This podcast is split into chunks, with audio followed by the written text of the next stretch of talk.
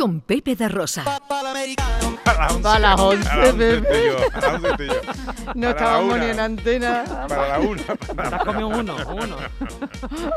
Oye, por cierto, mañana tenemos programa especial desde el patio de la Diputación de Sevilla. ¿eh? Allí vamos a estar con los sabores de la provincia, con los productores, con los productos, además que todo tenemos que tener en nuestra mesa en esta Navidad. Bueno, y, y si estáis cerca de Sevilla, em, em, acercaros porque va a ser una fiesta. Van a estar los calambres con nosotros. Sí, va a estar Pablo El Feria. gran Pablo Feria con una propuesta súper chula, con monólogo, con humor, con música en directo. Vamos a liar la gorda allí en el patio. ¿eh? Totalmente, totalmente. Bueno, pues aquí está el amigo John Julius que hoy nos quiere hablar de la felicidad. La felicidad, ja, ja, ja, ja, de sentir amor. Pues claro, pues como estadounidense me crié acostumbrado a escuchar the pursuit or the right to the pursuit of happiness, el derecho a la búsqueda de la felicidad.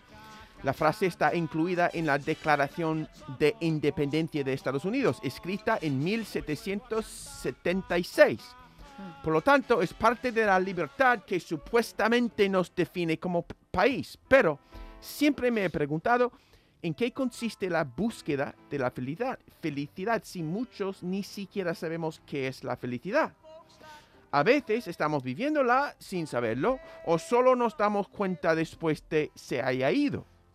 Entonces me interesó mucho enterarme de que hay un país, Bután, en el Himalaya, que mide la felicidad como un producto. Que mide la felicidad. Sí, Sí. De hecho, tiene una métrica oficial, Pepe, la felicidad nacional bruta, la. FNB. ¿Qué me estás diciendo? sí, señor. Bután, un país principalmente budista, se coloca entre los dos países más poblados del mundo, India y China.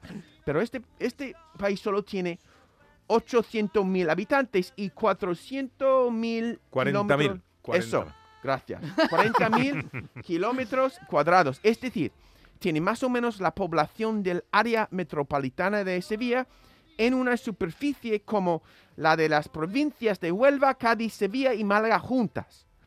Pero Bután, a pesar de su pequeñez, tiene una personalidad propia, hasta tal punto que el artículo 9 de su constitución dice, el Estado luchará para fomentar las circunstancias que faciliten la búsqueda exitosa de la felicidad nacional bruta. Maravilloso.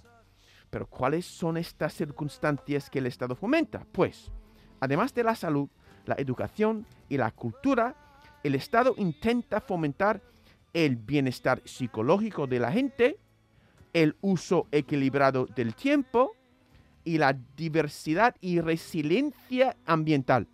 Es decir, medio ambiente, la Constitución, al decir medio ambiente, la Constitución no solo se refiere a la calidad del agua, del aire y del campo, sino también a cómo la gente percibe su entorno, Mm. agradable o no, ya sea urbano o rural.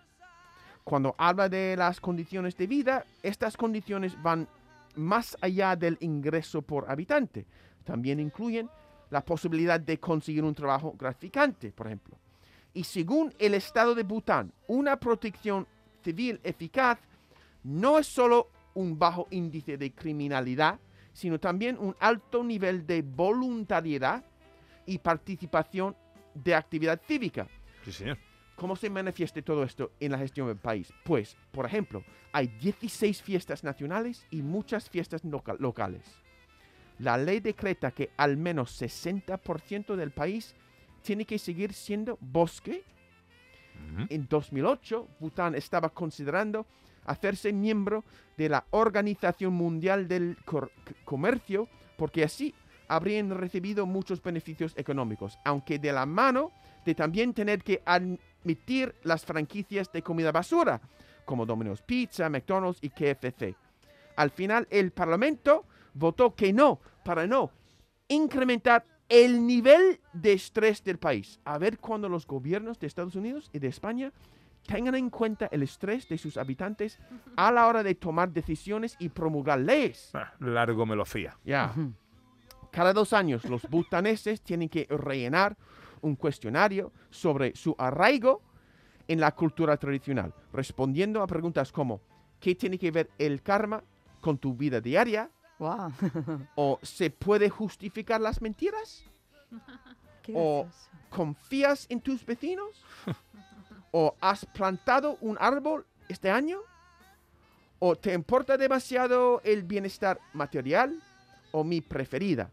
¿Te sientes a salvo de los fantasmas? Anda. José Luis. Mm, esto me interesa. ¿no? Porque no me siento a salvo de No, los no, no. y otra cosa, ha sido el país más rápido del mundo en vacunar a su gente. Puso la primera dosis al 90% de su población en menos de dos semanas y la segunda dosis en siete días justos. ¿Por qué? Por la voluntariedad del personal sanitario, que viajaban durante días en lluvias torrenciales, esquivando desprendimientos de tierra para llegar a pequeñas aldeas de montaña. Espero que los habitantes les hubiesen aplaudido desde sus terrazas también. claro. Hay que decir que hay, los crit- hay que, hay que decir que los, que los críticos de Bután dicen que no es todo tan bonito como lo pintan, que hay problemas con la violencia machista y hay prejuicios contra los hindús que hacen la mayoría del trabajo manual del país, pero todo el mundo quiere ser funcionario y que hay corrupción y que hay una tasa alta de desempleo juvenil y que entre los butaneses hay una actitud cada vez más creciente de eso nos corresponde o de tener derecho a todo sin tener que poner de su parte. ¿Os suena familiar? Hombre, Sí, sí, sí. ¿No? muy familiar. Los, butanes- las los butaneses se han vuelto mimados, ¿no? Entonces, mi conclusión, aunque el lema turístico de Bután es Happiness is a place, la felicidad es un lugar, no estoy de acuerdo. Creo que la felicidad es una actitud. El momento en que tomemos por sentadas nuestras comodidades, perdemos la felicidad. Da igual en qué país o cultura vivamos, digo yo. Felicidad es un viaje lejano, mano con mano, la felicidad. La felicidad es un platito de jamón, Ah, también. También. Eh, eh, Que estoy leyendo la frase otra vez. El momento en el que tomemos por sentadas nuestras comodidades, perdemos la felicidad. Da Sí, igual señor. qué país o en qué cultura vivamos. Mira, lo hemos vivido todo cuando la pandemia nos quitó simplemente la vida que teníamos. Ya. Simplemente. Y, Yo- y muchos sí, sí. nos dimos cuenta que éramos felices y no lo estábamos apreciando.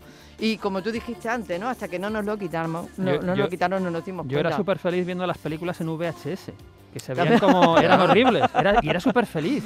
Yo ¿no? también. Y ahora tenemos Blu-ray y tal, pero no, nunca he sido más feliz que viendo las películas en beta, en VHS, Sí. con una calidad miserable, ¿no? Pero, fíjate. Es verdad. Y O teles en blanco y negro también, viendo películas en teles en blanco y negro. También. es que la, la- la felicidad... mm, ¿Existe la felicidad? Sí, Una buena pregunta. yo creo que sí. En el momento, en los momentos en que estamos, se olvida todo, salvo el momento sí estoy feliz. Yo- Estoy, yo- eh, yo- pienso estoy que sí. No, ¿Vosotros no, no habéis sentido? ¿No sentí muchas veces felices? Sí. Hombre, muchas sí, montones de claro, veces. claro. Digo, qué feliz está- estoy. Es lo, lo opuesto a estar triste, ¿no? O sea, es perfectamente como estás feliz porque no estás triste en ese momento, estás Oye, porque ¿no? Contento, Estás disfrutando, no bailando, sé. escuchando música. Yo tomando, yo que- to- todos los días cuando me tomo la tosta por la mañana soy súper feliz. claro. Me encanta. Yo creo que lo ¿cómo que no somos? existe es el triunfo. El triunfo no existe. Es creo que siempre la gente quiere más. Que no Mm. alguien está triunfando más. Pero la Sí. felicidad en sí es más, supongo, más mucho más sencillo. Sí. Yo creo que sí existe. Eh, ¿Qué va a hacer hoy John Julius? Intentar Ser Ser feliz.